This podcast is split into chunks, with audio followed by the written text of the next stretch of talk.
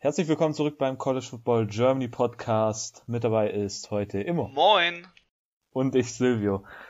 Wir haben die dritte College Football Woche schon hinter uns. Die Zeit verfliegt wie, keine Ahnung was, ähm, wirklich abgefahren. Wenn meine Rechnung richtig ist, dann müsste Robert ähm, in zwei Wochen wieder da sein. Sprich, es ist nur noch diese Woche ähm, Immo und ich alleine und die Woche drauf auch noch. Ähm, aber wir haben diese Woche äh, viel zu besprechen. Und eins von den Spielen, die wir besprechen müssen von vergangener Woche ist ähm, Alabama gegen Florida. Und Robert hat gesagt, ja, er will dazu was sagen. Und dann ja, haben wir natürlich überlegt, wie wir es machen. Und Robert hat gesagt, er nimmt was auf, beantwortet auch alle Fragen zu dem Thema, zu, der, äh, zu dem Spiel. Zu dem Spiel sind tatsächlich einige Fragen gekommen. Und ähm, deshalb schalten wir direkt um zu Robert, der das Spiel Florida gegen Alabama covern wird. Hallo liebe Zuhörer, hier ist Robert, ähm, der schöne Grüße aus Siena in Italien, aus der Toskana sendet. Ähm, ich wollte eigentlich nur mal kurz ein Lebenszeichen von mir in diese Episode einbauen und ich wollte über Florida gegen Alabama sprechen, das Spiel, was letzte Woche, letztes Wochenende stattgefunden hat, was ich mir tatsächlich angeschaut habe und ich einige Takes zu hatte. Das Problem ist nur, jetzt ist es gerade ähm, 23 Uhr vor, äh, am, ja, am Tag vor dem Release dieser Episode. Und ich schnibbel gerade die Tonspuren zusammen, die ich von den Jungs bekommen habe und es gibt einige technische Probleme, die ich jetzt gerade lösen muss, weswegen die Bearbeitung der Episode sehr viel mehr Zeit in Anspruch nimmt ähm, als ich gedacht habe, weswegen ich es leider nicht schaffe, jetzt in dieser Episode noch meinen Take zu Florida gegen Alabama aufzunehmen. Ähm, deswegen wird, äh, werde ich schauen, dass ich im, innerhalb dieser, im Laufe dieser Woche äh, in diesem Podcast-Feed einfach mal eine kleine 5 Minuten, 10 Minuten extra Episode mache, wo ich einfach nur kurz über State of Florida Football und Florida gegen Alabama von letzter Woche spreche. Ähm, und Genau, deswegen nur kleine Info, diese, das, was Silvio gerade angekündigt hat, wird vertagt und in eine kleine Mini-Episode gepackt, die die Woche kommt. Und sonst, ja, wenn ihr, ähm, das Problem ist mit, mit den Audiospuren, wenn ihr heute tatsächlich in dieser Episode einmal irgendwie oder zweimal so ein kleines Echo hört, ähm, wisst ihr Bescheid, das war eine Sache, die ich nicht rauseditieren konnte. Ich habe jetzt gerade geschaut, dass ich das möglichst angenehm noch hinbekomme, da wo ich es raus ähm, editieren kann. Aber in manchen Sachen äh, hört man es leider dann immer noch, dieses kleine Echo, was ähm, ja, mehr vorhanden war. Hey, würde ich es jetzt nicht so bearbeiten, wie ich es gerade bearbeite. Gut, war jetzt wieder viel zu, viel zu äh, verschwurbelt, diese Gedanken. Aber wie gesagt, die, mein Take to Florida kommt diese Woche und ich wünsche euch jetzt noch eine schöne weitere Episode mit Silvio und Immo. Und Lukas, der wieder seine Group of Five Games of the Week vorstellt. Herzlich willkommen zum College Football Germany Podcast mit Silvio, Immo und Robert. Und jetzt viel Spaß mit dieser Episode.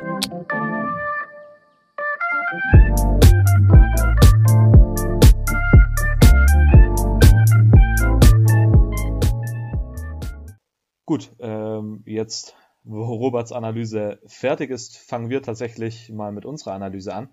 Ähm, Immo, ich würde sagen, das erste Spiel, das wir besprechen, ist Penn State Auburn. Ähm, willst du da vielleicht mal anfangen?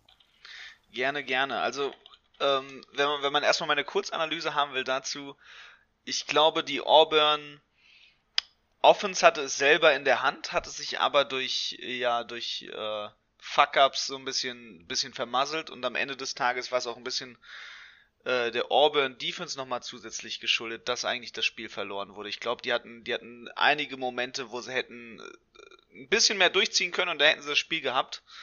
Ähm, aber im Großen und Ganzen sehr, sehr interessantes Spiel, sehr spannendes Spiel vor allem, wirklich, wirklich Score by Score, ne? Man hat sich da wirklich ein Battle geliefert, Head to Head, das war wirklich äh, spannend bis zum Schluss und ähm, es wäre, sage ich mal, jederzeit noch die Möglichkeit gewesen, dass Auburn hätte das Spiel drehen können, auch wenn natürlich Penn State immer wieder ähm, irgendwo geführt hat. Und ähm, ja, wirklich, wirklich super spannendes Spiel und hat, hat äh, Spaß gemacht zu gucken. Also, das war echt interessant. Mhm. Kann ich mich nur anschließen. Ich meine, Whiteout ja sowieso immer abgefahren, das endlich wieder zu sehen, ist unglaublich tatsächlich, wirklich. Ähm, was ich zu dem Spiel sagen würde, ist, ich fand die Auburn Defense tatsächlich gar nicht so schlecht, vor allem die Run Defense. Die Run Defense war sehr, sehr gut. Ich glaube, am Ende hatte Penn State nur 89 Rushing Yards und ähm, es war auch so, dass ähm, hier Sean Clifford, ich glaube, nicht einmal nee, oder nicht wirklich oft gesackt wurde. Also das kann unter Umständen eher in die Rushing Yards mit einberechnet werden. Aber das ist da nicht dabei. Ich weiß gar nicht, ob er über, überhaupt am Ende einmal gesackt wurde. Ich kann mich gar nicht mehr dran erinnern. Ähm, aber Sean Clifford, um kurz bei dem zu bleiben. Ja, ich, ich habe ich es nämlich auch so im Kopf, dass der gar nicht gesackt wurde. Vielleicht kurz was zu Sean Clifford. Vor der Saison haben wir eigentlich immer gesagt, Penn State kann gut sein, aber Sean Clifford ist so ein bisschen die Achillessehne. Und es wird am Ende, die Performance von Penn State wird am Ende massiv damit zusammenhängen, wie Sean Clifford spielt. Und wenn Sean Clifford weiterhin so spielt, wie er gegen Auburn gespielt hat, dann kann das richtig, richtig gut sein. Sean Clifford war am Ende 28 von 32, 280 Passing Yards, zwei Touchdowns. Wirklich hat es sehr, sehr, sehr, sehr gut gemacht. Also das hat mir sehr gut gefallen. Ähm, was, ja, genau, also viel mehr kann man dazu eigentlich gar nicht sagen. Ich fand Jahan Dodson, der Wide Receiver von Auburn, ist ja sowieso immer bekannt eigentlich als ein sehr, sehr guter Wide Receiver, sehr electric, sage ich mal. Und äh, das war wirklich sehr, auch wieder sehr gut, was der gemacht hat. Ich glaube, am Ende hat er zehn Receptions oder so und die Touchdowns waren unglaublich gut. Also der hat das wirklich ähm, klasse gemacht. Vielleicht eine Situation, die man hier noch ansprechen muss, ist auf jeden Fall die, die SEC -Amt, äh, Umpires, äh, nicht Umpires, ähm, Refs. Ich bin schon wieder beim Baseball. Hast du das mitbekommen äh, mit dem mit dem Third Down und dem Punt? Ähm, nein, ich dachte, jetzt kommt auch schon gleich äh, eine Baseball-Referenz auf einmal. Nee, habe ich nicht mitbekommen. So, nee, nee. Ähm, die haben tatsächlich ich glaube, teilweise war es so, viele haben geschrieben, also ich habe mal geschaut, was andere Nachrichtenportale geschrieben haben und vor allem in, Intentional Grounding war das, was ein ähm, bisschen nicht wirklich gut war und dann am Ende noch, ähm, ich glaube am Ende, nee, nee, es war nicht am Ende, es gab auf jeden Fall so einen Targeting Call, der ziemlich kontrovers war, aber die kontroverseste Sache war, dass ähm, Penn State einen Third Down hatte, aber die Refs haben es als viertes Down markiert und da musste Penn State beim Third Down punten. Das war eine absolute Frechheit. Also ich glaube, aus dem Drive ist dann danach nichts geworden von Auburn, aber trotzdem ist ja skandalös. Das ist die beste Conference nur, im College fair, Football. Ja. ja. Ja. Aber es ja, war auf jeden wow. Fall wirklich ein sehr, sehr interessantes Spiel.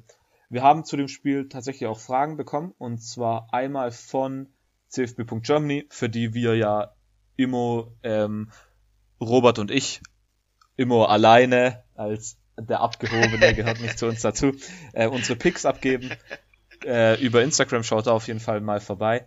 Ähm, er schreibt, oder die schreiben, ich weiß gar nicht, wer es von ihnen geschrieben hat, äh, Penn State ein Playoff-Kandidat. Und ich würde da direkt zuerst das Wort ergreifen.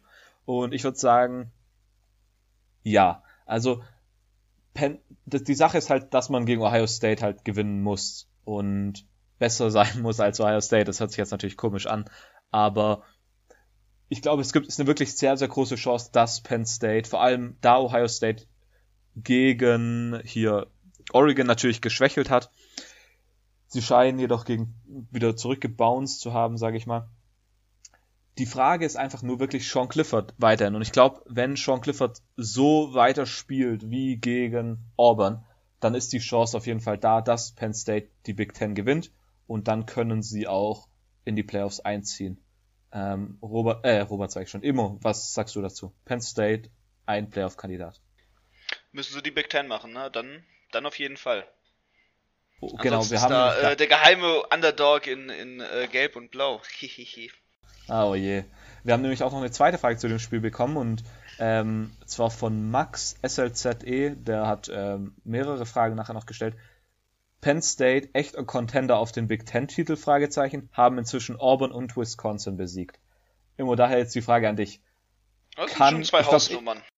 Ich glaube, es ist tatsächlich aber so ein, wenn Penn State die Big Ten gewinnt, dann sollten sie eigentlich auch in die Playoffs kommen. Natürlich, ja. außer es ist jetzt so komisch, dass Ohio State verliert nochmal und Penn State selber ja, verliert noch zweimal. Die, die verlieren irgendwie, irgendwie genau so, so, so ein, keine Ahnung, so ein 9-2 oder so, weißt du, so mit zwei Niederlagen irgendwie kommen sie in die Playoffs, weil ja, genau. Äh, Big Ten, sie kommen dann irgendwie ins Big Ten Championship Game und äh, darüber, weil die anderen auch irgendwie dann die Unregular Games noch irgendwie verlieren. Ich weiß nicht, ob überhaupt noch welche sind, aber theoretisch, wenn sie die verlieren und äh, also kann, kann theoretisch passieren, aber dann wäre es nicht fair. Also ich, beziehungsweise vielleicht schon, je nachdem, wie sie die verlieren. Kann ja sein, dass sie super knapp irgendwie einmal gegen Ohio State verlieren, dann aber äh, keine Ahnung. Also da muss schon ganz komisch dann was passieren, ja, wenn sie mit zwei also, Niederlagen in die, ins, ins Finale. Ich glaube, die sind ja nicht Bama, also. da wird keine Schiebung passieren. ja, ich glaube tatsächlich, dass, dass meine Antwort hierauf das gleiche ist wie auf die Playoffs. Also ich glaube, dass wenn sie mit äh, Sean Clifford einfach, wenn er so spielt, dann kann das auf jeden Fall was mit dem Big Ten-Titel werden und dann im Zuge dessen würden sie wahrscheinlich auch in die Playoffs einziehen, denke ich. Also ich glaube, das wäre aktuell mein Status so für Penn State. Immer hast du zu dem Spiel noch was? Nein. Okay, dann machen wir weiter mit Cincinnati, Indiana. Äh, da fange ich kurz an. Äh, es war ja, glaube ich, das Run-Game auch. Äh, Run College Football.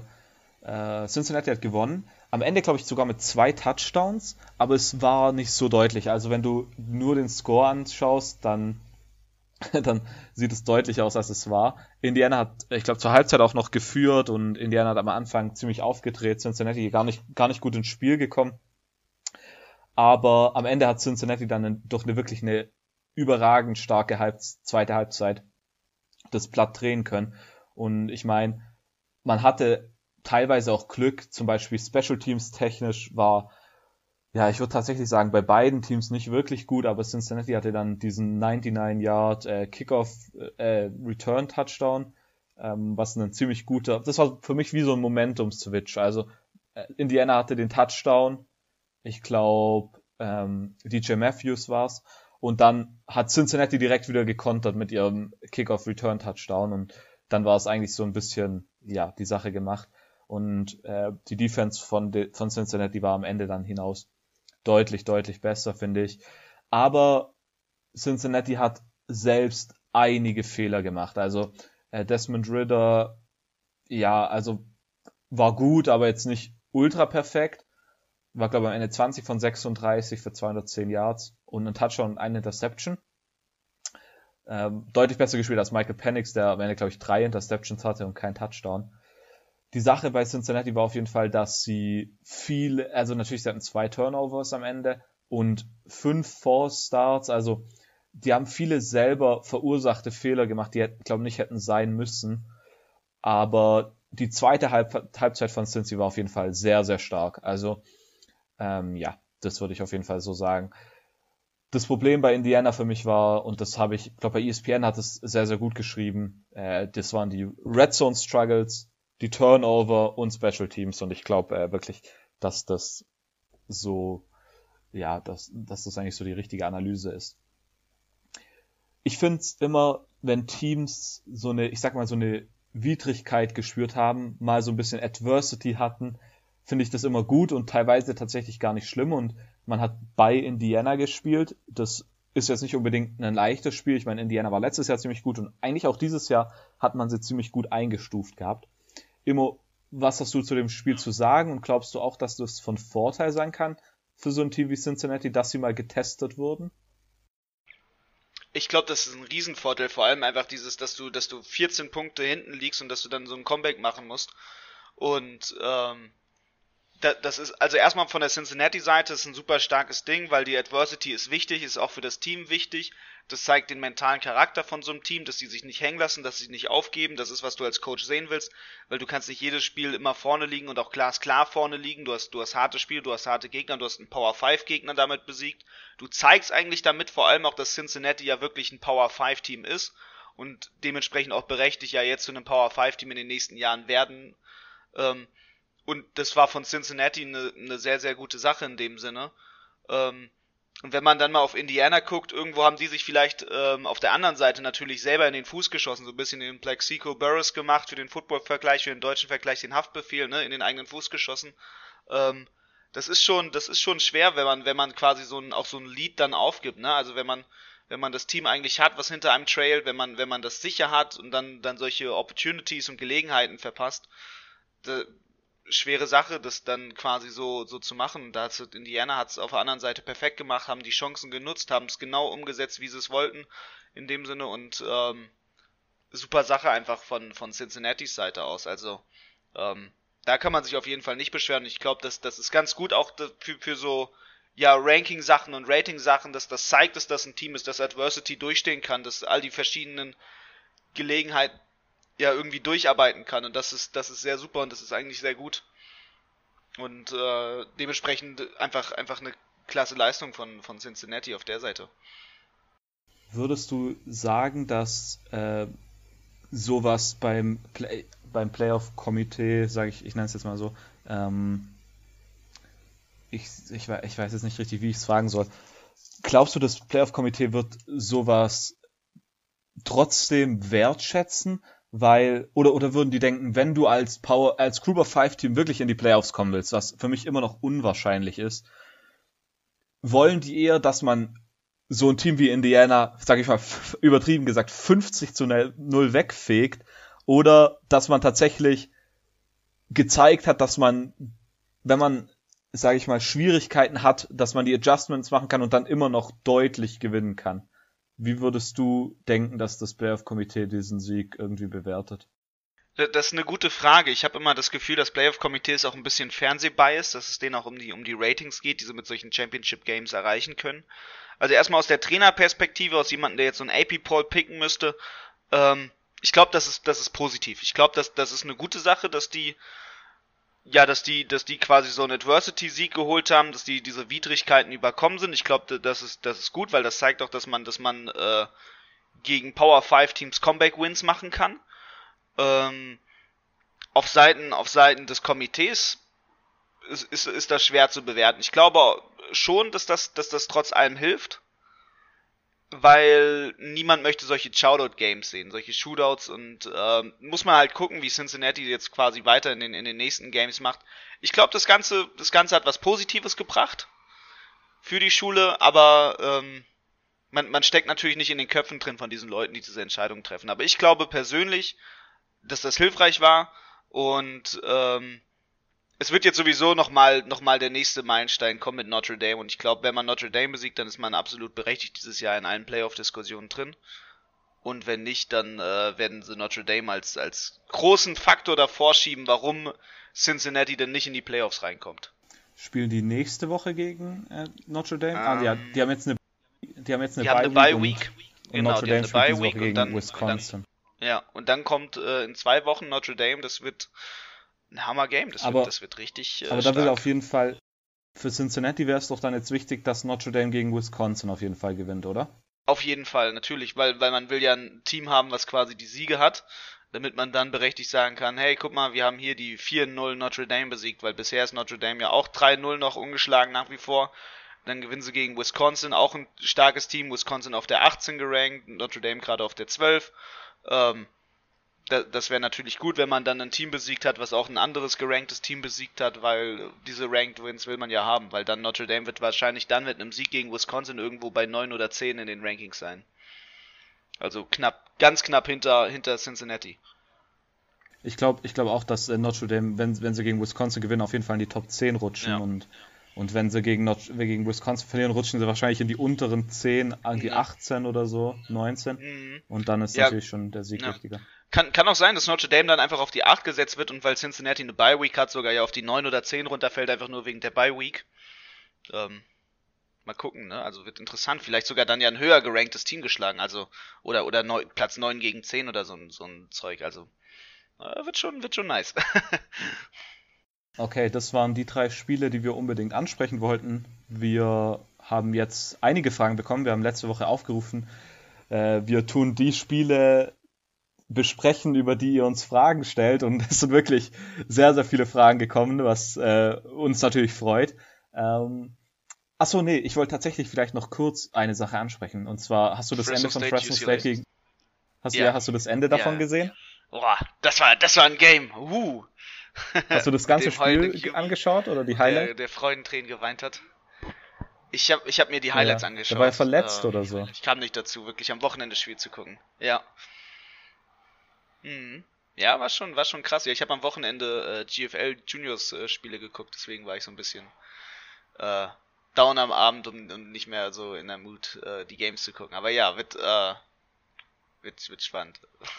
Vielleicht kurz das, vielleicht kurz das Ende zusammengefasst. Ähm, UCLA hat mit 55 Sekunden to play einen Touchdown gescored und Fresno State hat dann nochmal einen, einen Sieg-Drive gemacht und das Spiel dann doch noch gewonnen. Und wirklich, Jake Hayner spielt unglaublich gut. Also, und der war ja verletzt oder so, der ist immer so rumgehangen, rumgehangen, sag ich mal, und hat wirklich sehr, sehr stark gespielt. Und dieser letzte Drive, also das, die Highlights dazu muss man sich eigentlich äh, anschauen. Vor allem das Ende. Also, dass wir können jetzt darüber reden, aber das wird einfach nicht äh, gerecht werden, wie gut das Spiel Ja. war. Also guckt euch auf jeden Fall die Fresno State Ich- UCLA ich- Highlights ja. an. Ich weiß auch nicht, ob ich das, ob ich das in einer Aufnahme letztens gesagt habe, in einer der beiden letzten Aufnahmen, oder ob ich das intern gesagt habe, dass man Fresno State auf keinen Fall unterschätzen darf, weil das ein, einfach, einfach ein richtig starkes Team ist eigentlich. Ah, keine Ahnung. ich glaube aber wahrscheinlich. Weiß ich auf- gar nicht mehr. Ich hatte auf jeden äh, Fall, Recording. Äh, ich weiß es nicht mehr. Ich hatte auf jeden Fall plus 11 Fresno State auf meinem Tippschein und ich war sehr froh darüber. Das glaube Okay. ich. Okay, dann äh, machen wir mit den Fragen, beginnen wir mal mit den Spielen für die Fragen. Okay, ähm, wir haben ziemlich viele Fragen zu Michigan State bekommen, deshalb würde ich sagen, fange ich damit mal kurz an. Äh, Michigan State hat gegen Miami gewonnen. Am Ende ziemlich deutlich sogar, also es war dann am Ende, glaube ich, was war's, 38 zu 38 zu 17, glaube ich. Ähm, trau traurig, dass ich das nicht auswendig weiß. Ähm, 38 zu 17, ja. Äh, ich ich würde tatsächlich sagen, dass es auch hier nicht so deutlich war wie das Score am Ende. Also 19 Punkte ist schon deutlich höher, als es meiner Meinung nach war. Ähm, Peyton Thorne hat unglaublich gut gespielt. Er spielt dieses Jahr sehr, sehr gut und über Kenneth Walker brauche ich, glaube gar nichts viel sagen. Ähm, Michigan State hat dann defensiv am Anfang fand ich es nicht so gut, aber dann haben sie wirklich am Ende True, Be True Beasley hat ähm, einen Fumble geforst am Ende nochmal und dann Ronald Williams hat am Ende dann noch die Interception, die so alles das Spiel beendet hat, sage ich mal. Ähm, obwohl die Defense ja in den letzten Jahren eigentlich immer so das Aushängeschild war, ähm, ist es aktuell eher die Offense, die halt wirklich sehr, sehr gut spielt. Also da Props auf jeden Fall an Jay Johnson und, und den ganzen Offensive Coaching Staff, die da wirklich mit Peyton Thorne und, und mit Kenneth Walker um die beiden rum, sage ich mal, wirklich eine sehr, sehr gute Offense aufgebaut haben. Und es ist wirklich was, dass man, also ich kann mich da nicht richtig dran erinnern, wann das letzte Mal so das Passing Game funktioniert hat. Vermutlich als Connor Cook noch gespielt hat und das ist jetzt ja auch schon ein paar Jahre her. Ich glaube, das müsste 2015, 2016 gewesen sein. Aber äh, das sieht wirklich sehr, sehr gut aus. Und wie gesagt, wir haben äh, viele Fragen dazu bekommen, deshalb äh, mal kurz die Fragen beantwortet. Und zwar von Ed 1, Herr Brummer, äh, wie gut ist Kenneth Walker eigentlich und warum lief er so unterm Radar bisher? Ja, Kenneth Walker auf jeden Fall unglaublich starker Mann, richtiger Bulldozer. Ähm, ich würde tatsächlich gar nicht sagen, dass er unterm Radar lief. Ich glaube, er hatte bei Wake Forest, als er da gespielt hat, eine 1000 Rushing Yard Season. Also der, das ist jetzt wirklich kein schlechter Mann oder der, der davor als schlechter Mann galt. Also ja, ich meine, vielleicht, weil letztes Jahr wir der Michigan State äh, Running Back Room, sage ich mal, ist eigentlich relativ gut gefüllt, auch mit Elijah Collins und da sind noch ein paar andere, die wirklich, ich glaube, letztes Jahr auch viel Spielzeit bekommen haben. Äh, vielleicht deshalb, aber er ist auf jeden Fall unterm Radar. Zumindest jetzt ist er auf jeden Fall nicht mehr unterm Radar, würde ich sagen. Ich glaube, ich glaub, es ist wirklich der Wake Forest Faktor einfach, weil Wake Forest die letzten Jahre nicht wirklich äh, herausragend war und natürlich auch insbesondere in Deutschland dann sich keine Sau dafür interessiert. Ja. Dann hat Max noch mal eine Frage gestellt. Was sagen Silvio und Immo zu MSU? Sind sie das beste Team in Michigan wie letztes Jahr? Immo, fang du an. Ähm, Erstmal, ich bin mega begeistert momentan von MSU, macht mir ein bisschen Angst, dass so ein gutes Running Game ist, aber äh, anscheinend ist ja im Staate Michigan aktuell Running Games das Ding überhaupt, ne? Also Michigan, boah, Blake Corum, der Hammer, wirklich, äh, den fand ich schon in der Highschool nice, jetzt im College nice.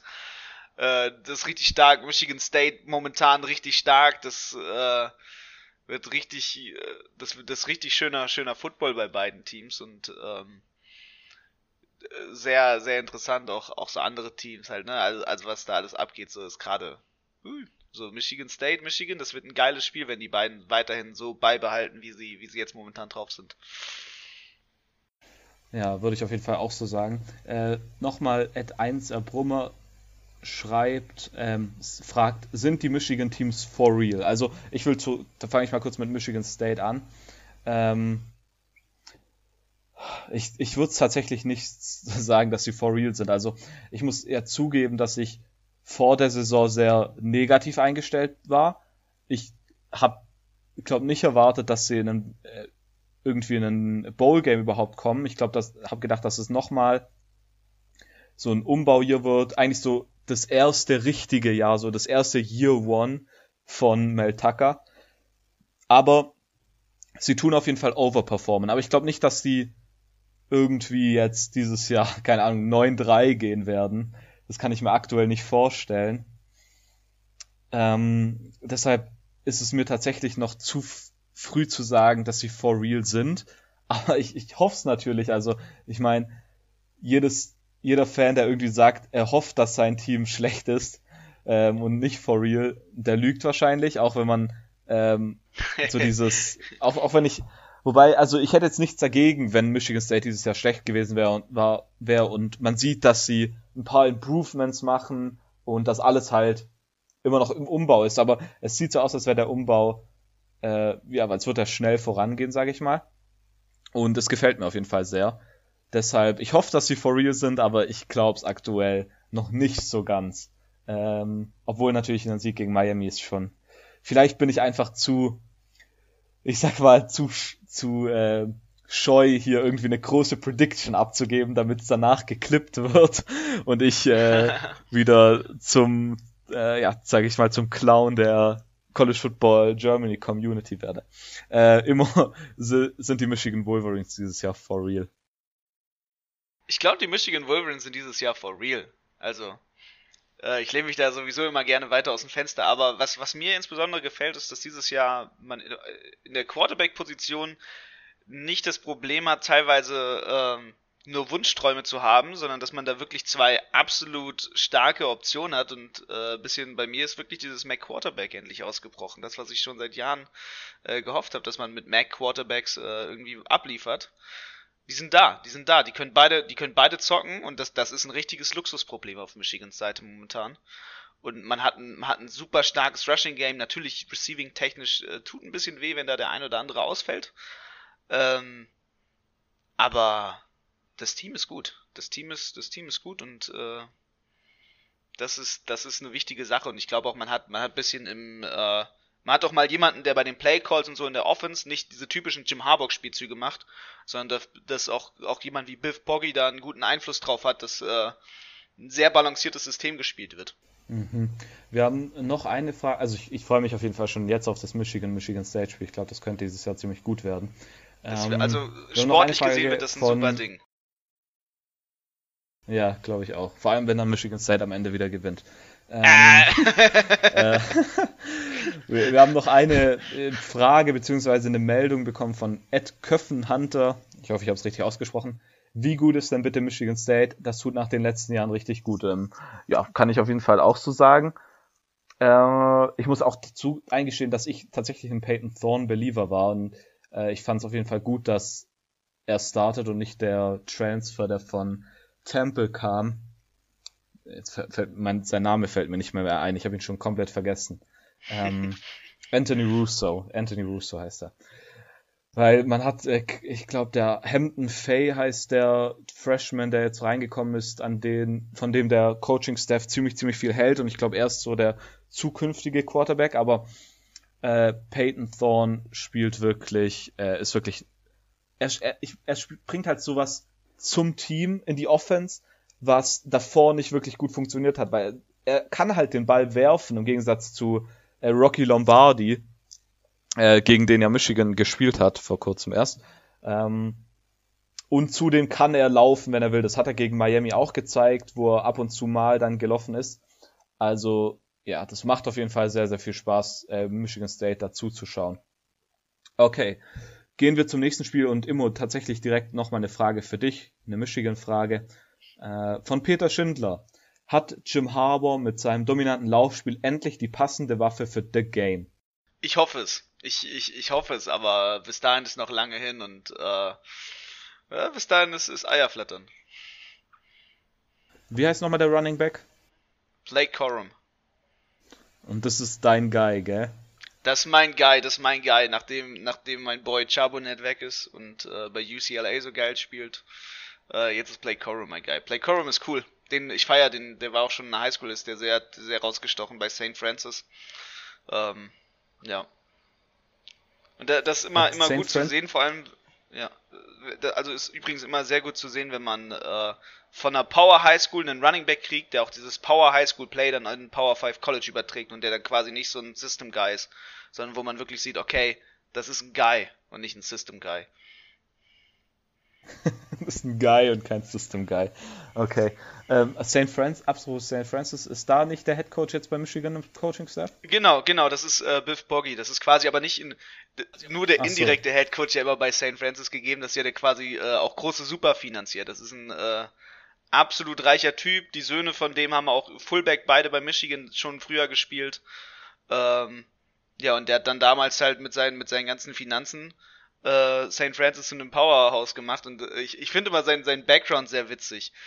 Der, der ist halt eigentlich ein Ital armer Italo-Amerikaner in seinen ersten Lebensjahren gewesen, hat dann ein, ein nettes äh, Mädchen kennengelernt aus reichen Hause und äh, der Schwiegervater hat gesagt, nehm ihn jung, pass mal auf, meine Tochter, die heiratet keinen Football-Coach, ich bring dir mal bei, wie du Stock tradest und dann ist er durch Stock Traden reich geworden und hat er wieder angefangen, Football zu coachen.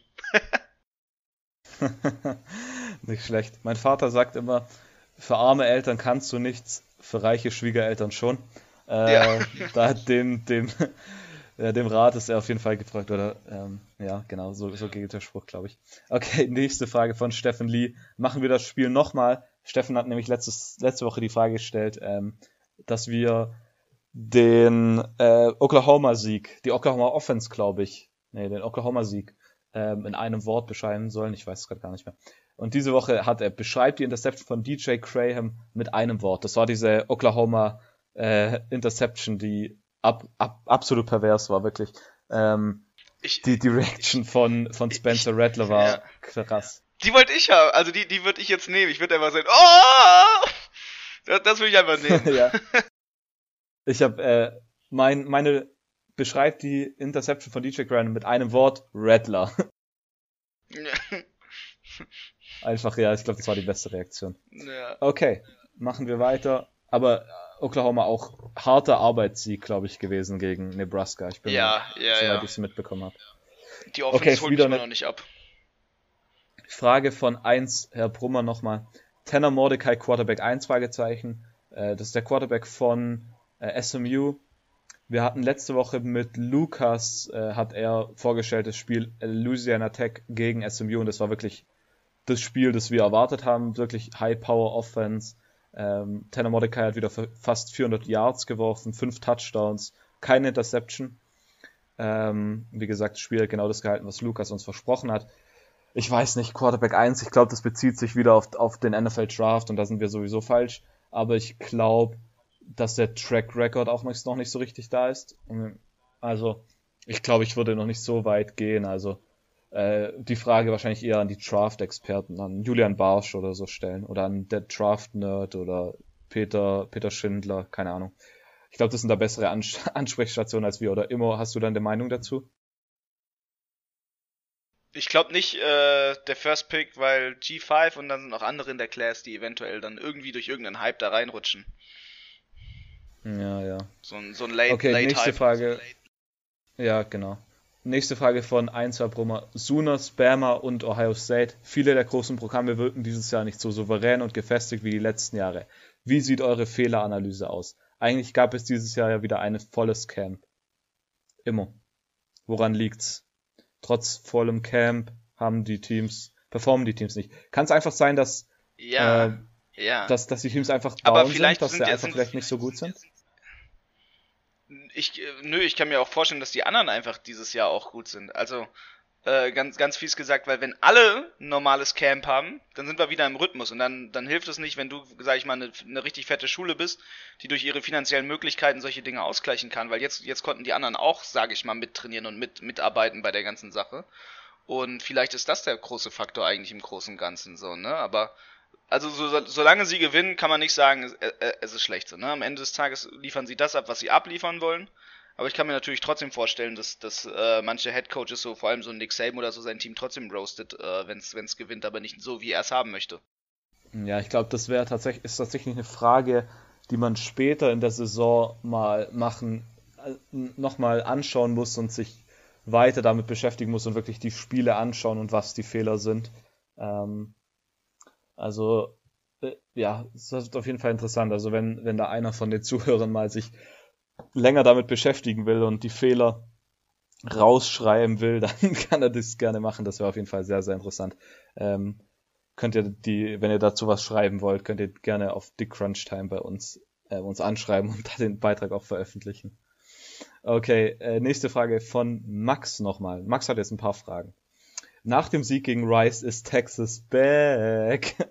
ähm, also erstmal natürlich äh, lol, äh, muss ich da sagen. Texas hat 58 zu 0 gegen Rice gewonnen. Das Laufspiel ist 1A, Bijan Robinson und die anderen Guys sind auf jeden Fall unglaublich gut. Aber ich glaube, die Quarterback-Frage ist immer noch ein großes Fragezeichen. Also, äh, ja, Texas, glaube ich, äh, ja, vielleicht bin ich auch zu ein großer Texas-Hater, aber ähm, ich glaube nicht, dass Texas Back jetzt aktuell der, die, die richtige Bezeichnung wäre. Äh, immer du einen Kommentar zu Texas. Ähm, we're back. Nein. ah, ich weiß nicht. Zu auf keinen. Fall. Ja. Okay, kann Oregon bei einer so schwachen Pac-12 trotzdem in die Playoffs kommen? Ich meine, äh, Immo, Pac-12 dieses Jahr ist nicht ziemlich gut. Ich, ich tue ja gleich die nächste von Frage von Max mit einwerfen. Er hat nämlich auch noch spezifisch zu der Pac-12 gefragt. Was ist bitte mit der Pac-12 los? Eure Meinung zu UU, UCLA, LSU, Colorado, Arizona? Ähm, ja. Hm, ja. Ich meine, die Pac- Pac-12 ist dieses Jahr wirklich unglaublich schlecht, wie, wie immer irgendwie gefühlt. Ähm, aber dieses Jahr ist es nochmal richtig abgefahren. Zumindest ist Äh, Oregon glaub, vernünftig. Ja, ja, eben. Die Frage jetzt, ob, ob, also ich, ich meine, unsere Meinung zu allen Teams können wir jetzt hier nicht abgeben, das wird den Rahmen sprengen. Äh, UCLA finde ich eigentlich ganz gut, um ehrlich zu sein. Ich meine, das gegen Fresno State war jetzt halt, ich sag mal, nicht, nicht richtig gut. Ähm, aber wie immer sagt, Fresno State ist jetzt auch nicht das schlechteste Team. Ähm, ich glaube tatsächlich, dass sie ins, ins Playoff kommen können, aber da die Pac-12 halt dieses Jahr nicht wirklich gut ist, sage ich mal, äh, müssen sie die Spiele in der Pac-12 halt richtig äh, dominant gewinnen. Also und mit dominant jetzt nicht mal unbedingt, dass sie mit 35 Punkten Abstand jedes Spiel gewinnen, aber dass sie einfach spielerisch deutlich besser sind. Ähm, und dann ist natürlich Oregon ein großer Name und wie immer sagt, es kann durchaus sein, dass die Playoffs, das Playoff-Komitee auf den Namen schaut und was bringt viele Aufrufe, sage ich mal, viele, was bringt viele Zuschauer. Und wenn dann irgendwie Oregon so, ja, auf Platz 5 ist und 5, 6 ungefähr und es geht darum, ja, es, man kann für alle Teams irgendwie ein Argument machen für, und dann sagt man, okay, Oregon ist aber schon ein ziemlich großes Team, was auf jeden Fall an, ja, ich sag mal vor allem auf der West Coast ähm, dann vielleicht die Klicks bringt, dann kann es durchaus sein, dass äh, Oregon da so ein bisschen einen Vorteil hat. Äh, Imo, glaubst du, dass Oregon in die Playoffs kommen kann, trotz der schlechten Pac-12? Ja. Fanbase, West Coast Representation, Pac-12 Representation, äh, solche Faktoren. Dass die dann vielleicht rausgeballert werden in den Playoffs, keine Frage, aber äh, man versucht ja zumindest es nicht so ganz offensichtlich auszusehen zu lassen, dass die SEC absolut dominant ist. Mhm. Also würdest du sagen, meine Analyse passt. Ja, auf jeden Fall. Okay. Die nächste Frage von Max ist Clemson. Wieder nur wenige Punkte. Muss man sich Sorgen um DJ und die Offense machen? Und dazu von Dennis Sikorski die Frage, Was ist mit der Clemson Offense los? Äh, vielleicht kurz, ich, ich beginne hier kurz. Man hat, man hat 14 zu 8 gegen äh, Georgia Tech gewonnen. Offensiv, man hatte nur 292 Total Yards. Offense, das waren weniger als Georgia Tech. Georgia Tech hatte 314. Ähm, ja, ich, ich sag's mal so, also die Offense läuft offensichtlich nicht richtig gut. Ich habe mal geschaut, ob ich was finde, was es so erklärt. Ähm, ich glaube, ich würde es nicht komplett auf DJ Uyangalele und ja, ja, ich würde nicht sagen, dass es nur an ihm hängt. Er spielt definitiv nicht so, wie wir es erwartet haben. Ich meine, vielleicht war der Hype dazu groß. Eine Seite, ich weiß gar nicht mehr welche Seite, hat es geschrieben als efficient but not what we were expecting und ich glaube, das passt ziemlich gut. Er hat vor allem in der zweiten Hälfte, nee, im letzten Quarter gegen äh, Georgia Tech hat er dann die Bälle ziemlich gut verteilt. Aber, und, und war, wie gesagt, Effizienz, wie das Quote, wie, der, wie das Zitat sagt. Aber man hat halt irgendwie erwartet, dass der jetzt reinkommt und 400 Yards wirft, 5 Touchdown jedes Spiel gefühlt. Und das hält er aktuell noch nicht. Das Problem hier ist auf jeden Fall auch die Off, die O-Line. Ähm, die, die ist nicht wirklich gut, glaube ich. Ähm, ein Artikel von Rubbing the Rock, das müsste von Fansided der Clemson, ähm, die, der Clemson Blog sein. Der, der hat die ganze Sache ziemlich gut beschrieben. Es fehlt ihnen, sie, und sie schreiben, dass ihnen so ein Guy fehlt wie Hunter Renfro, so ein kleiner, flinker, schneller Mann, zwar hat man mit Will Shipley so einen jetzt auf Running Back, dem man dann irgendwie aber wenig Vertrauen geschenkt hat. Das viele Fanseiten von Clemson haben auch das, das Play-Calling von ähm, Elliott, dem Offensive Coordinator, kritisiert. Zum Beispiel war 4 und 2 einmal und man hat, glaube ich, eine ähm, äh, man hat auf jeden Fall einen Pass versucht, anstatt dass man es zu Will Shipley gibt, der wirklich ein sehr, sehr gutes Spiel hatte. Ähm, also ich glaube, das ist so eine Kombination aus einfach schlechtem Spiel, also die Spieler, die einfach schlecht spielen, kombiniert mit schlechtem Play Calling. Ähm, ich glaube, das ist aktuell die Sache. Positiverweise bei Clemson ist so, dass sie, glaube im, im, dritten Spiel immer noch keinen einzigen Touchdown zugelassen haben. Ähm, gegen, gegen Georgia war der einzigste Touchdown, glaube ich, ein Pick Six. Ähm, und die Woche davor hat man, glaube ich, auch keinen einzigen Touchdown zugelassen. Also äh, das war sehr, sehr gut. Und man hat die Yellow Jackets bei 2,7 Yards per Carry ähm, auf Running, ich glaube beim Running Game gehalten und Georgia Tech war am Ende 3 für 13 bei Third Downs. Ähm, also defensiv definitiv dominant. Ist halt wirklich die Offense aktuell das Problem, wie, wie die Fragen ja auch sagen. Ähm, ja, Immo, dein, hast, hast du einen Kommentar zu der Offense? Also, wie gesagt, bei mir ist es, ich würde sagen, die Spieler spielen einfach nicht so gut, wie man es erwartet hat, was irgendwie offensichtlich ist. Äh, und dazu kommt noch das Play Calling dazu. Ich glaube, ich mache gerade die offensichtlichste Analyse, die es gibt.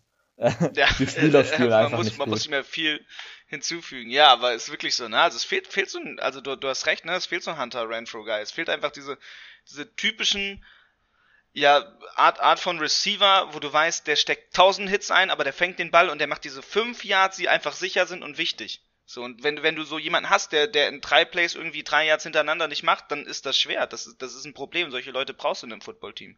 Weil du musst sicher und sicher und sicher zu jedem Down kommen, das du haben willst. Ja, die Seite ähm, Robbing the Rock schreibt, ich äh, zitiere es jetzt einfach kurz, Every wide receiver loves the long ball and an opportunity to go one and one deep with a defensive back, but what Clemson needs now more than anything is a safety net receiver. They need someone yeah. to step up and commit to running those simple underneath routes effectively. They need someone who will use their explosiveness right out of the route tree to get open. They need someone, once they're open, can be depended upon to make the catch every single time. Und sie schreiben halt, dass äh, sie mit, ich glaube, Engada heißt der eine, Justin Ross natürlich, Letzten Junior ähm, und den anderen Guys, halt das alles so Big Body Receiver sind und ja, auch so ähm, Schuaju und wen sie da alle haben. Ja, genau. Genau, und dann hast du halt so einen. Die machen alle nicht, äh, alle nicht diese Comeback Routes, die du eigentlich haben willst. Ja. Okay, also ja, ich, ich schreib's Robert mal, dass er das den Artikel halt, mal verlinken soll. Ähm, ja. Immo, du wolltest noch was sagen. Ja. Ich habe dich gerade unterbrochen. Genau, ich, ich wollte ganz kurz noch, noch sagen, was du als Receiver immer brauchst, als Offense Coordinator und was super viel unterschätzt wird im Football ist, dass du Receiver brauchst, die nicht nur auf die lange Route gehen, sondern dass wenn sie merken, okay, der Quarterback hat schon 5, 6 Sekunden oder so in der Pocket schon, die er schon teilweise hat, einfach weil du eine super O-Line hast, dass du auch manchmal, vielleicht weil du zu gut gedeckt bist, in die Comeback-Route gehen musst, ein paar Jahre zurücklaufen musst, den Ball ein bisschen entgegensteuern musst, damit du dich wieder freispielst. Natürlich machst du dann nicht das Big Play, aber es geht nicht um das Big Play, es geht um die Konstante und es geht um den Sieg. Und das ist, das ist wirklich, äh, was Clemson vielleicht fehlt. Einfach dieses, dieses Ding, dass man, dass man so verkrampft, äh, ja, auf die Big, auf, auf die, auf die großen Leute geht, ne? Und da, da hat man dann auch eventuell natürlich, ja, einen äh, Fehler im Recruiting gemacht, weil man, weil man nur äh, 6-4 Receiver auf einmal holt. Statt halt auch mal einen 5-10 Slot. Okay, dann die nächste Frage kommt von, äh, nochmal von Max, glaube ich. Ähm, ist FSU inzwischen offiziell das schlechteste FBS-Team in Florida? Florida, ja. ähm, Florida, State hat schon wieder verloren und zwar gegen Wake Forest diesmal relativ deutlich sogar. Ich glaube jetzt 0-3 zum ersten Mal seit keine Ahnung 30 Jahren oder so. Ähm, ich würde tatsächlich immer noch sagen, dass USF ein bisschen schlechter ist, aber USF hat immerhin einen Sieg. Also ja, also bin mal gespannt, was da bei Florida State dieses Jahr noch so rauskommt. Okay, und dann einen letzten Kommentar von Bengals Thunder. Matt Corral gewinnt die Heisman Trophy. Matt Corral hat aktuell 997 Passing Yards, 9 Touchdowns, keine einzige Interception. Wirklich für mich vermutlich aktuell auch einer der Kandidaten, die ja sehr, sehr gut aussehen und für, für die Heisman Trophy immer. Äh, aber, aber ich glaube, letzte Woche haben wir gesagt, dass es für sowas noch zu früh ist und ich glaube, äh, da, ich dabei bleibe ich. Aber Matt Corral sieht auf jeden Fall ja. sehr, sehr gut aus. Er ist auf jeden Fall stark im Rennen. Ja, ja, im, im Rennen natürlich im Heisman-Rennen. Sind so gut im Werfen. Ähm, okay, dann würde ich sagen, gehe ich kurz den GCF-Poll durch, weil das waren alle Fragen. Vielen Dank natürlich für eure Fragen. Sehr, sehr gute Fragen diese Woche gewesen und sehr, sehr viele auch. Das ist immer gut. So wissen wir, über welche Spiele wir sprechen sollen. Okay, ich gehe den GCF-Poll kurz durch. An Nummer 25 haben wir Fresno State, die nach ihrem Sieg gegen UCLA reinrutschen. Ich habe tatsächlich Fresno State auch in meine Top 25 reingetan. USC ist an Nummer 24. Ich habe USC nicht mehr in meinen Top 25 gehabt, soweit ich mich erinnern kann. Dann an 23 Kansas State, die dieses Jahr eine sehr, sehr gute Saison spielen. Äh, darüber werde ich nachher noch was sagen beim Picken. Dann an Nummer 22 rutscht äh, UCLA ab. Nummer 21 ist Wisconsin. Nummer 20 North Carolina, die diese Woche äh, sehr überzeugend gegen äh, Virginia gewonnen haben. Und es war wirklich ein High-Scoring-Game. Ich glaube, es waren fast 90 Total Points. Ähm, ja, wirklich äh, hat sah sehr sehr gut aus. Und da, da gab es einen Touchdown von Sam Howell auf, oh ich weiß gar nicht mal auf wen, aber den muss man gesehen haben. Er springt und nach vorne und hält gerade noch so sein Knie und so in die Endzone rein. Das war wirklich ein sehr sehr sehr sehr schöner Touchdown. Michigan State debü debütiert im äh, German College Football Poll auf Nummer 19. Äh, ich hatte sie persönlich, glaube ich, gar nicht so. Ich glaube, ich hatte sie an 21 oder 22, aber freut mich auf jeden Fall, Michigan State wieder in den Top 25 zu sehen an Nummer 18 BYU, an Nummer 17 Arkansas. Ähm, Arkansas auch wirklich überzeugend. Dieses Jahr haben wir ein sehr, sehr interessantes Spiel diese Woche gegen Texas A&M.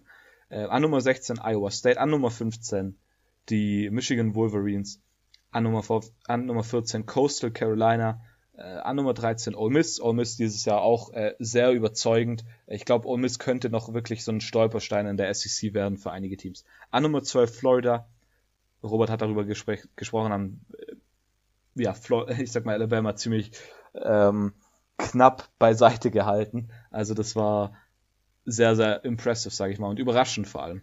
Äh, an Nummer 11 haben wir Notre Dame, die diese Woche auch eine sehr, sehr interessante Partie haben. Dann an Nummer 10 Ohio State, an Nummer 9 Clemson, an Nummer 8 haben wir Cincinnati, an Nummer 7 Texas A&M, an Nummer 6 nach dem Sieg gegen Auburn ist Penn State. Auburn nicht mehr in den Top 25 von unserem German College Football Poll dabei. An Nummer 5 Iowa und in den Playoffs hätten wir aktuell an Nummer 4 Oregon, an Nummer 3 Oklahoma, an Nummer 2 Georgia und an Nummer 1 Alabama. Letzte Woche hatten wir noch, ähm, dass Georgia hat noch ein First Place Vote bekommen. Dieses Mal war es ziemlich eindeutig. Jeder Einzelne hat Alabama an Nummer 1 Vielleicht noch eine interessante Seitennote ist, wir bekommen, wir die Abstimmen beim German College Football Poll kriegen immer, ja, auch die Teams gesagt, die Votes bekommen haben, aber nicht in die Top 25 gekommen sind. Dieses Mal waren es insgesamt 40 Teams haben Top 25 Votes bekommen, was absurd ist. Also die unten, ich sag mal so die Nummer 20 bis 25 war auf jeden Fall äh, ziemlich verteilt. Bei 10 Votern ist das schon ziemlich abgefahren. Also ziemlich, ziemlich interessant.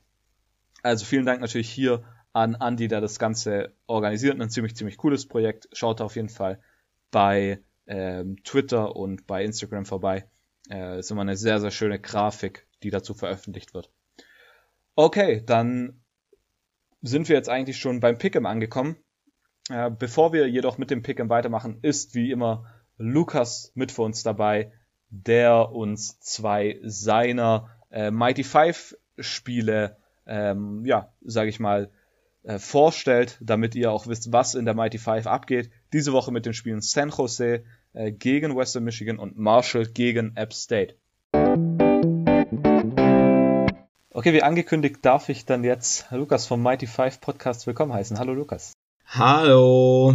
Vielen Dank, dass du dir auch heute wieder Zeit genommen hast für uns. Äh, wie gerade gesagt, wollen wir heute zwei Spiele anschauen, und zwar einmal San Jose State gegen Western Michigan und Marshall gegen App State. Wenn ich es richtig verstanden habe, dann wollen wir mit San Jose State gegen Western Michigan beginnen. Ja, ich habe mir gedacht, für eure Zuhörer und Zuhörerinnen machen wir es so, wer äh, sich die volle Mighty Five Dröhnung geben will, darf früh anfangen und hört spät auf. Und ja, deswegen fangen wir mit dem frühen Spiel an. Und das sind die Western Michigan Broncos gegen die San Jose State Spartans. Und ja, das allererste, was man hier leider sagen muss, ist, dass Western Michigan, heute kam es gerade ganz frisch rein, ohne ihren Headcoach auskommen muss. Ähm, der wurde heute positiv auf Corona getestet und ist also für das äh, Spiel bei San Jose State erstmal raus. Ist natürlich super schade, weil wer es noch nicht weiß, die haben am Wochenende Pittsburgh ganz knapp geschlagen mit 44-41. Äh, packendes Spiel, viele Punkte. Wer sich da nochmal so ein bisschen die Stats, beziehungsweise nicht die Stats, die Highlights angucken will, der sollte das auf jeden Fall tun. Und ich würde sagen, wir steigen direkt ein und bleiben bei Western Michigan. Und ich würde sagen, Players to watch ist auf jeden Fall Caleb Elibi, der Quarterback von Western Michigan. Also der hat nach einer schwierigen Woche eins, wo sie gegen Michigan verloren haben und wo sie einfach ja von Michigan überrannt worden sind, das kann man nicht anders sagen, ähm, sich gefangen, ist mittlerweile bei einer sehr soliden äh, ja, Passing Completion von 62,4 Prozent ähm, und hat auch fünf Touchdowns zu null Interceptions bei knapp 702 Yards. Der hat letztes Jahr schon auf sich aufmerksam machen können. Und ich glaube, das ist auch in diesem Spiel auf jeden Fall ein, ja, ein Spieler, den man ähm, beachten sollte. Und ja, die haben dazu noch äh, zwei starke Running Backs. Das finde ich ganz gut eigentlich. Also irgendwie, wenn ich an die Mac denke, denke ich bei Running Backs meistens eher mal an Buffalo und dann eher noch bei anderen Teams dann teilweise doch an Wide Receiver, aber die haben mit ähm, mit, wie heißt es nochmal, mit, Entschuldigung, mit äh, Ladarius Jefferson und Sean Taylor, zwei Running Backs schon über 200 Yards äh, combined vor sieben Touchdowns. Also wahnsinnig gut und dazu hat man immer noch äh, gute Wide Receiver. Das darf man jetzt gar nicht äh, so in den Tisch kennen. Jalen Hall war jemand, den hatte ich vor der Saison so ein bisschen im Blick gehabt. Da weiß ich, da haben wir zwei auch, glaube ich, drüber gesprochen. Ähm, und der wurde so ein bisschen von Corey Crooms überholt. Corey Crooms mittlerweile schon bei 279 Yards, zwei Touchdowns, aber Jalen Hall auch da äh, schon 169 Yards und der dritte im Bunde Sky Moore. Und ja, was man natürlich nicht immer so erwarten darf bei Western Michigan beziehungsweise bei Mac-Teams im Allgemeinen, dass wir jetzt die besten Defenses des Landes sehen. Äh, deswegen bin ich da auf das Spiel gegen San Jose State gespannt, weil San Jose State hat auf der anderen Seite bisher ein Spiel verloren. Das war das 30 zu 7 gegen USC in Woche 2. Ähm, ja, wie wir das jetzt bewerten wollen, müssen wir einfach mal schauen.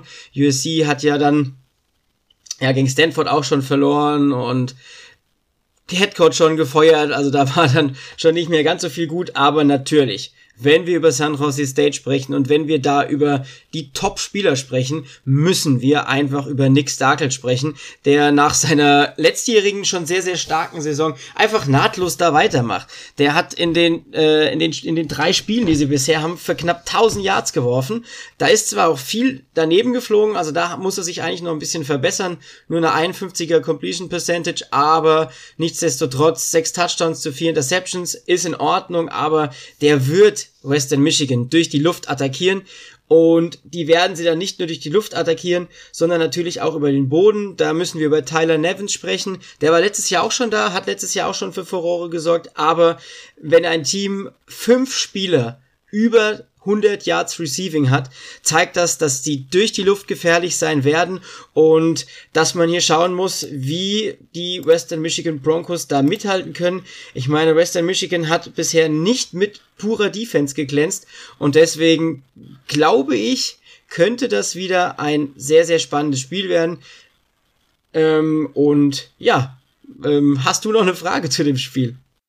Es ist definitiv ein sehr, sehr interessantes Spiel und ich glaube, wir werden hier ein richtiges Quarterback-Battle sehen. Die Frage, die ich habe, ist tatsächlich, ähm, betrifft ein bisschen das Over-Under, das angegeben ist. Das liegt aktuell bei 63 Punkten und ich meine, ja klar, Western Michigan hat letzte Woche 85 äh, Punkte Spiel gehabt, aber bei San Jose State waren die hochkarätigen von der Punktzahl betreffend Spiele bisher noch nicht richtig da. Man hat zwar in Woche 1 ein Spiel gehabt, wo man 59 Punkte hatte gegen, ich weiß gar nicht mehr gegen wen das war, gegen ähm, Southern Utah. Ah. Southern Utah. Ja, genau. Und dann aber in Woche 2 gegen USC waren es 37 Punkte und letzte Woche gegen Hawaii waren es dann gerade mal 30 Punkte. Äh, 63 Punkte, wird es so ein offensiv hochkarätiges Spiel werden? Ich glaube tatsächlich schon. Also wenn man mal überlegt, ähm, das war Etewei, ähm, für die äh, für die San Jose State Spartans. Das ist ja, glaube ich, auch. Ähm, wir haben da immer wieder drüber geredet. Ich glaube, das ist eine schwierige Sache. Da hast du auch das eine oder andere Problemchen. Jetzt müssen sie nach Michigan, also quasi einmal äh, quer durchs Land. Das kann man nicht anders sagen. Ähm, also vom ganz äußersten Westen in den, äh, ja, äh, eigentlich, äh, der früher hieß es ja in den Midwest, äh, da oben in die Ecke, aber das ist es ja mittlerweile gar nicht mehr.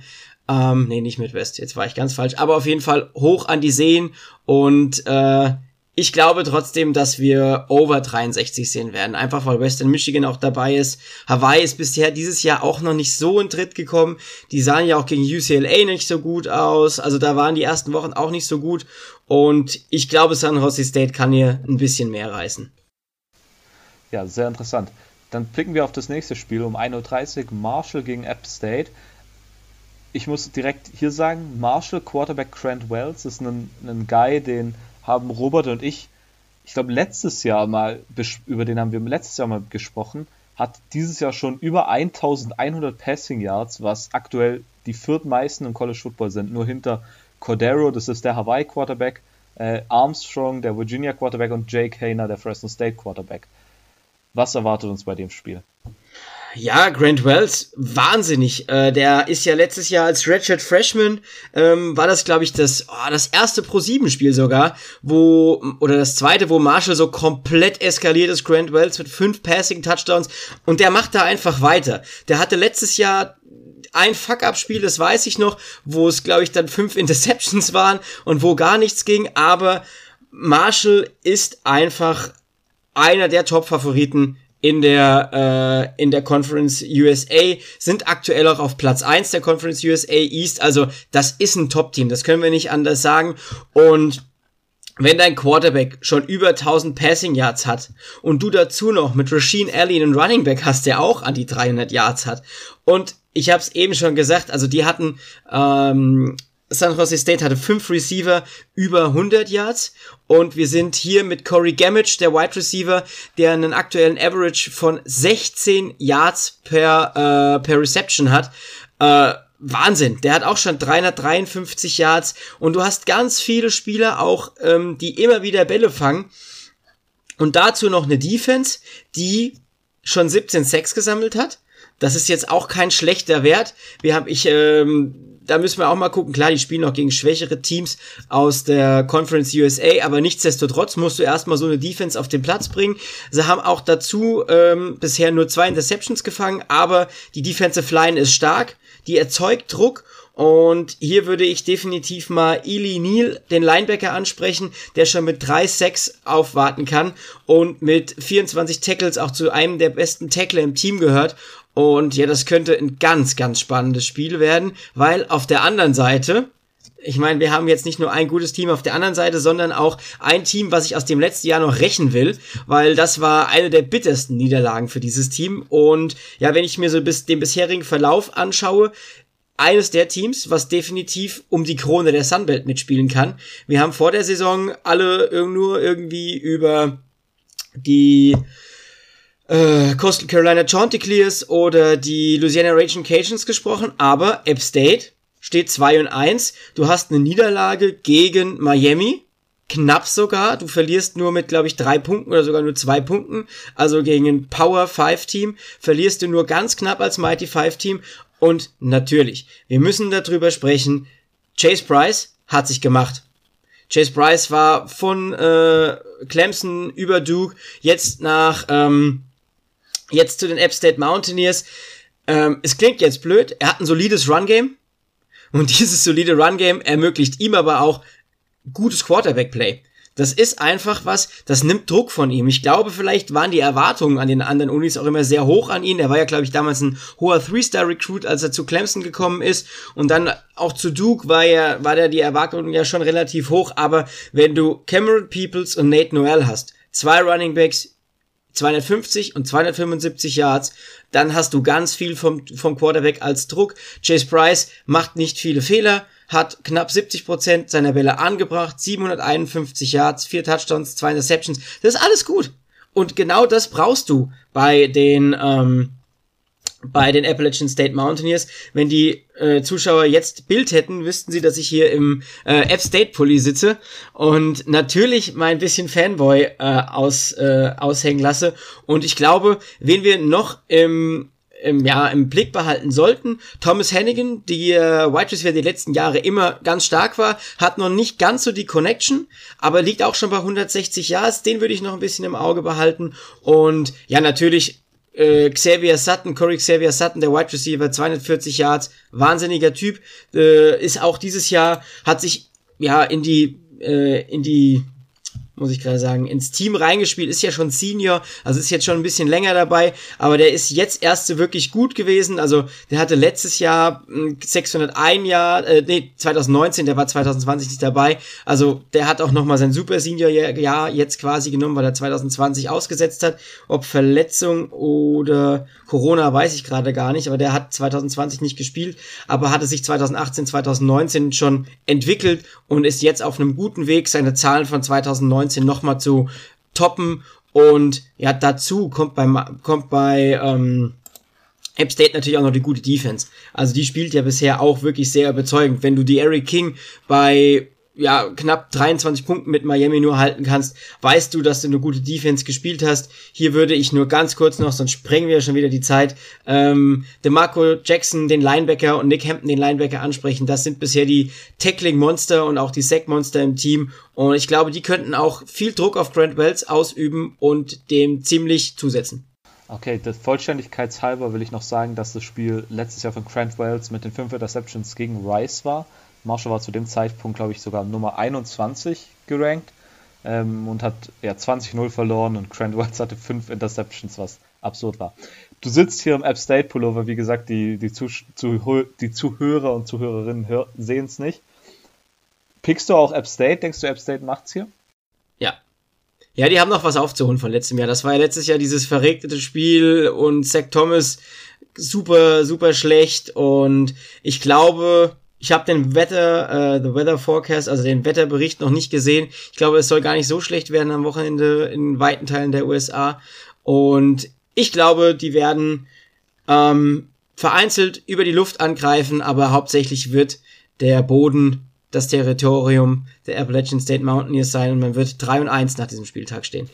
Sehr interessant. Vielen Dank, Lukas, äh, für dieses kleine Mighty Five Preview Gibt's dieses, diese Woche eine Ja. Mighty Five Folge? Ja, ja, ja, ja. Ich habe die Aufnahme, ich äh, habe die Aufnahme für Donnerstagabend schon eingeplant. Sehr, sehr gut. Dann geht auf jeden Fall beim, äh, schaut auf jeden Fall beim Mighty Five Podcast vorbei, hört euch die neueste Episode an, wo ihr noch ein paar andere Mighty Five Spiele previewed bekommt. Vielleicht, Lukas, äh, Vollständigkeit, Vollständigkeitshalber, sagt man so, äh, sag mal bitte nochmal überall, wo man dich, äh, dir folgen kann. Auf Twitter, at Lulumadin, das ist der private Account, und at Mighty5Podcast. Perfekt. Äh, kurz, und, kurz und schmerzlos. Äh, vielen Dank, Lukas, dass du dir diese Woche auch wieder Zeit genommen hast. Ähm, ja, wir machen jetzt weiter mit unserem Pick'em. Vielen Dank, Lukas. Äh, wieder wie immer klasse gewesen. Ähm, vielen Dank für den Einblick. Und wir machen jetzt weiter mit unserem Pick'em und unserem Vorschau, sage ich mal, auf Woche 4 letzte Woche war äh, nicht wirklich gut. Ich glaube, immer drei Spiele richtig gehabt. Ich habe vier Spiele Ja, richtig gehabt von ja. zehn. Ähm, Ich bin wieder in meinem Rhythmus von letzten Jahr mit äh, eine Woche rasiere ich alles, eine Woche verkacke ich alles. Aber ja, oh, diesmal knappe Niederlagen, wirklich, habe ich richtig geärgert, als ich es gesehen habe. Ja. Ja, okay. Ich, ich hoffe, dass ich diese Woche endlich mal ein gutes Ergebnis hinbekomme. Okay, äh, wir fangen direkt an. Das erste Spiel ist um 18 Uhr Fox, also schwer zu empfangen, aber es ist ein richtiger Knüller. Wir haben im Soldier Field, glaube ich, müsste das sogar sein, in Chicago, Nummer 12 Notre Dame gegen Nummer 18 Wisconsin. Vielleicht nochmal kurz als kleiner Hinweis. Wir picken gegen den Spread. Also Notre Dame ist hier plus 5,5 Underdog, Wisconsin minus 5,5 Favorit. Ähm, vielleicht kurz was zu dem Spiel. Ich fange mal direkt an. Notre Dame steht zwar 3-0, aber war dieses Jahr noch nicht wirklich, wirklich gut. Also in Woche 1 haben sie gegen Florida State, die wie gesagt nicht, nicht wirklich gut sind dieses Jahr, äh, eine Overtime gebraucht. Dann haben sie gegen Toledo verloren, die in der Woche danach gegen Colorado State verloren haben. Und ähm, jetzt in Woche 3 haben sie tatsächlich erst am Ende vom Spiel gegen Purdue so die Sache entschieden. Die Frage bei, ähm, ja, also, also Notre Dame spielt dieses Jahr noch, noch nicht wirklich gut. Badgers defensiv sehr, sehr gut. Ähm, vor allem was das Run-Game angeht, also die, die Run-Verteidigung. Insgesamt haben sie die Nummer 2 Total Defense. Ähm, die Defense von Wisconsin ist sehr, sehr stark. Ich glaube, offensiv läuft aber bisher noch nicht ganz so gut. Eine interessante Sache, die hier zu beachten ist, ist Jack Cohen, der Starting Quarterback von Notre Dame, spielt gegen sein altes Team. Er ist von Wisconsin zu Notre Dame getransfert.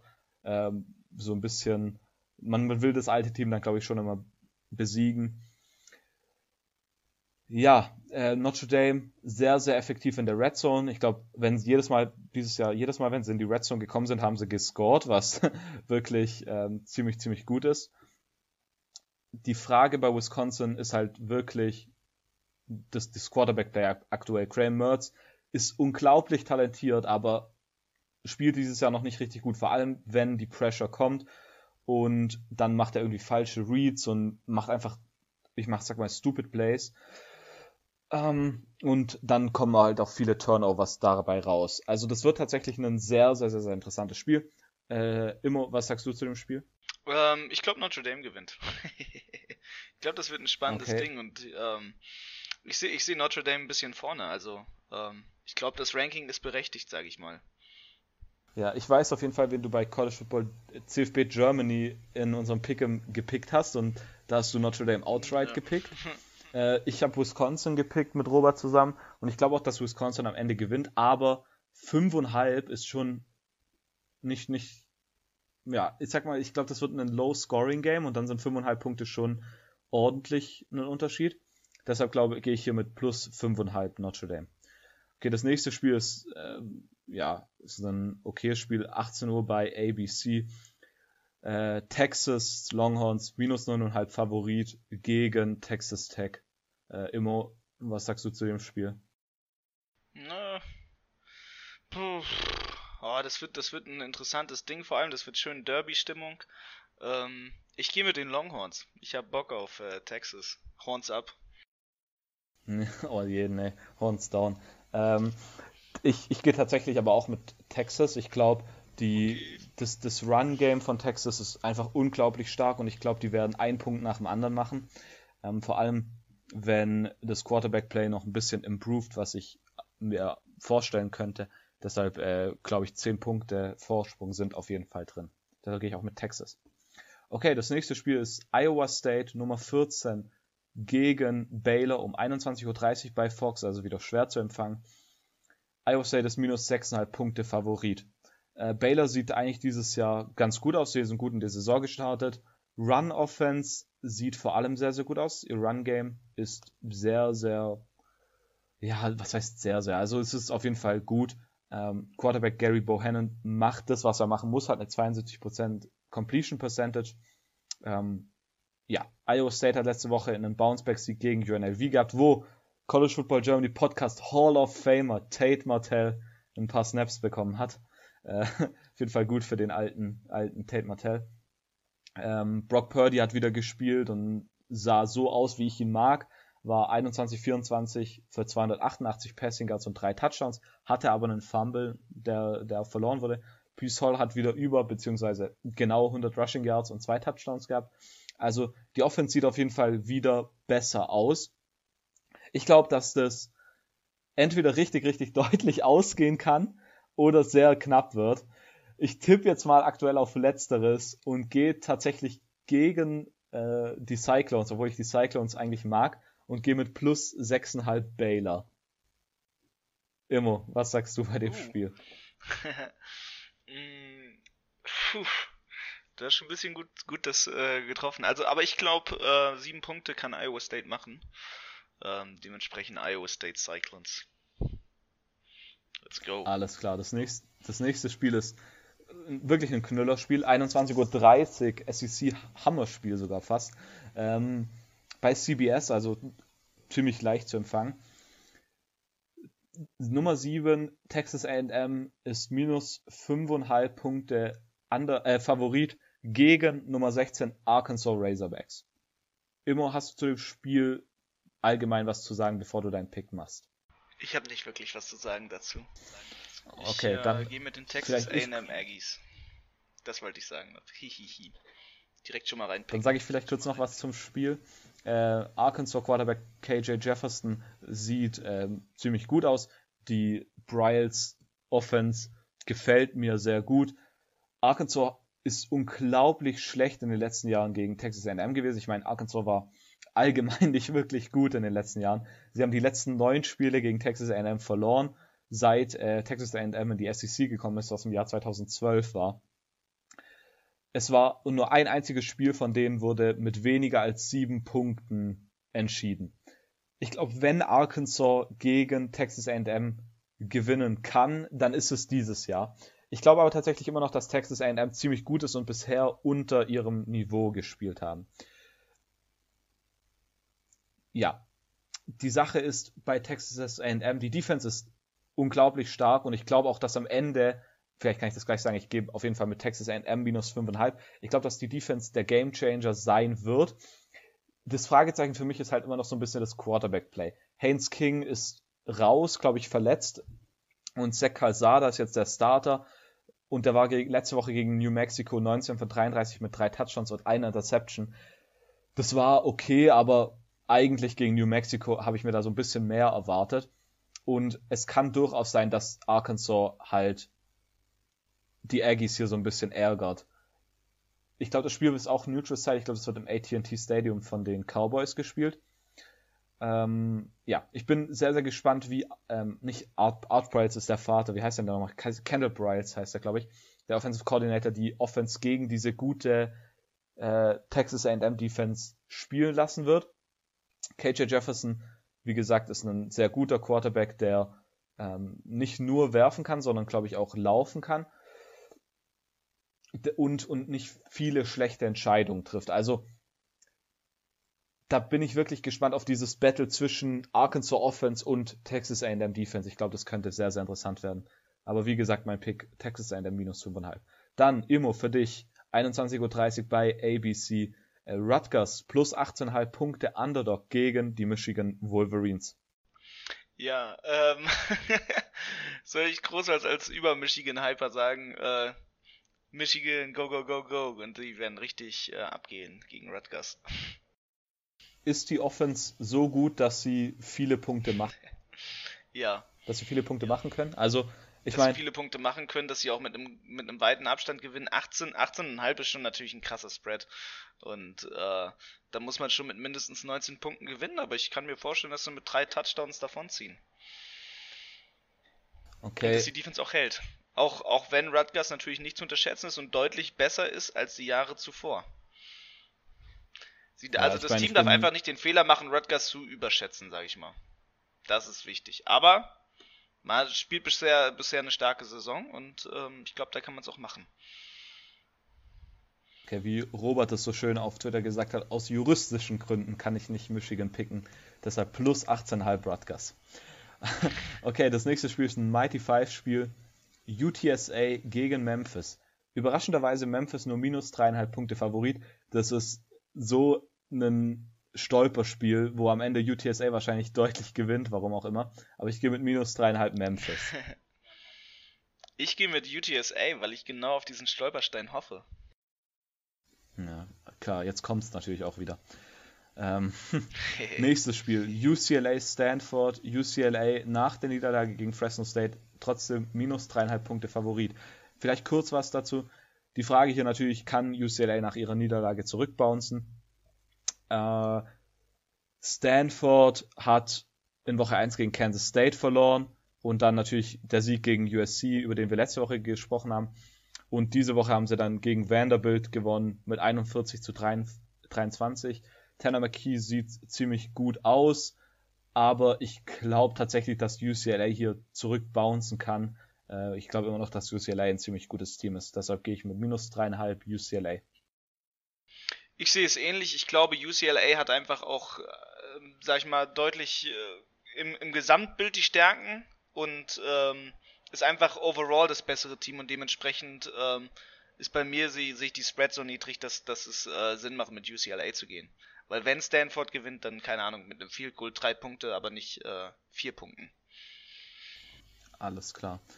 Ähm, das nächste Spiel ist Kansas State plus 6,5 Punkte Underdog gegen Oklahoma State. Also ich kann dir direkt sagen, ich gehe mit Kansas State. Ich finde Kansas State ja, dieses Jahr sehr, sehr interessant. Äh, Skylar Thompson ist äh, verletzungsbedingt ausgefallen. Will Howard ist der Ersatz und der hat effektiv gespielt, aber nicht zu flashy, sage ich mal. Er hat einen Touch, ich glaube, ähm, nee, doch, er hat einen Touch schon geworfen und eine Interception. Sie haben letzte Woche gegen Nevada gewonnen, die mit Carson Strong einen guten Quarterback haben und nicht wirklich schlecht aussieht. Das Laufspiel bei Kansas State ist sehr, sehr gut. Deuce Vaughn ist ein Beast of Running Back.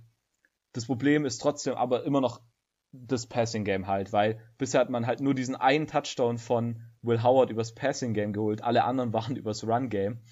Defensiv äh, Linebacker Daniel Green und Cody Fletcher scheinen dieses Jahr so Tackle-Maschinen zu sein, die gefallen mir ziemlich gut.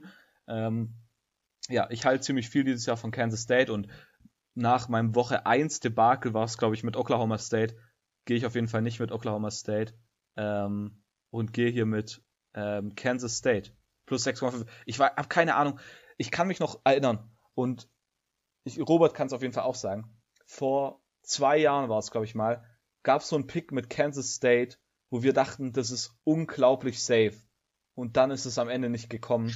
Und deshalb macht mir das hier ein bisschen Bauchschmerzen, aber ich gehe trotzdem mit plus 6,5 Kansas State. Ja. Ja, ich glaube auch, wie gesagt, Kansas State, ich äh, glaube, das ist ein sicheres Ding. Okay, dann noch zwei Spiele, und zwar einmal West Virginia, letzte Woche gegen Virginia Tech gewonnen in einem Upset ähm, gegen Oklahoma. Äh, Oklahoma ist minus 16,5 Punkte Favorite. Immo. Ich glaube, Oklahoma ist dieses Jahr so ein Team, was immer die knappen Dinger macht, weil das Offensystem eigentlich einfach nicht so überzeugend ist, wie es sein könnte, wie es sein sollte. Ähm, dementsprechend gehe ich hier mit West Virginia, auch wenn ich glaube, dass Oklahoma das Spiel gewinnen wird, aber halt nur bei sieben Punkten wahrscheinlich. Mhm. Ich glaube, dass, also ich glaube auch, dass Oklahoma gewinnt. Ähm, ich glaube tatsächlich, dass es hier ein richtiges High-Scoring-Game wird und dass dann halt irgendwann Oklahoma wegziehen wird und dann können die die 16,5 schon covern. Deshalb gehe ich mit minus 16,5 Oklahoma.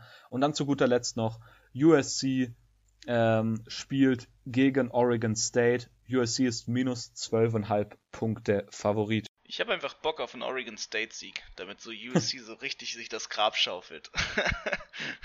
Deswegen pick ich die Beavers. Ich weiß gar nicht, wie viel USC letzte Woche gespielt hat, wenn ich ehrlich bin. Ähm, warte, ich guck gerade kurz. Ah, sie haben mit 45, ja genau, sowas, mit 45 zu 14 gegen äh, Washington State gewonnen im ersten Spiel von äh, dem Interims Head Coach. Deshalb gehe ich hier mit minus 12,5 USC. Ich glaube, der will äh, den Head Coaching Job haben und dafür muss USC ziemlich, ziemlich gut performen. Und ich glaube, das wird hier eins von den Spielen sein. Deshalb gehe ich mit minus 12,5 USC. Okay, dann bevor wir beenden, müssen wir noch einen Tiebreaker abgeben und zwar wie viel Total Points bei West Virginia gegen Oklahoma gescored werden. Wie gesagt, ich glaube, das werden ziemlich viele, deshalb gehe ich mit 74. Ich gehe mit 34. 34, so wenig, okay. Ja. Äh, interessant. Wir werden es nächste Woche sehen, wie das Spiel ausgegangen ist. Äh, das war's für diese Woche. Vielen, vielen Dank für eure Fragen, die ihr alle gestellt habt. Ähm, es waren sehr, sehr viele Fragen. Das ist sehr, sehr gut. Ähm, macht uns sehr Spaß, die Fragen zu beantworten. Und wie gesagt, so wissen wir, welche Spiele wir betrachten müssen, sollen, äh, besser gesagt. Ähm, ja, vielen Dank auch nochmal an Lukas äh, für das äh, Preview für die Mighty Five und vielen Dank an Robert, dass er sich Zeit genommen hat, ein bisschen über Alabama, Florida zu reden. Dann vielen Dank fürs Zuhören und wir hören uns nächste Woche. Bis dann. Ciao.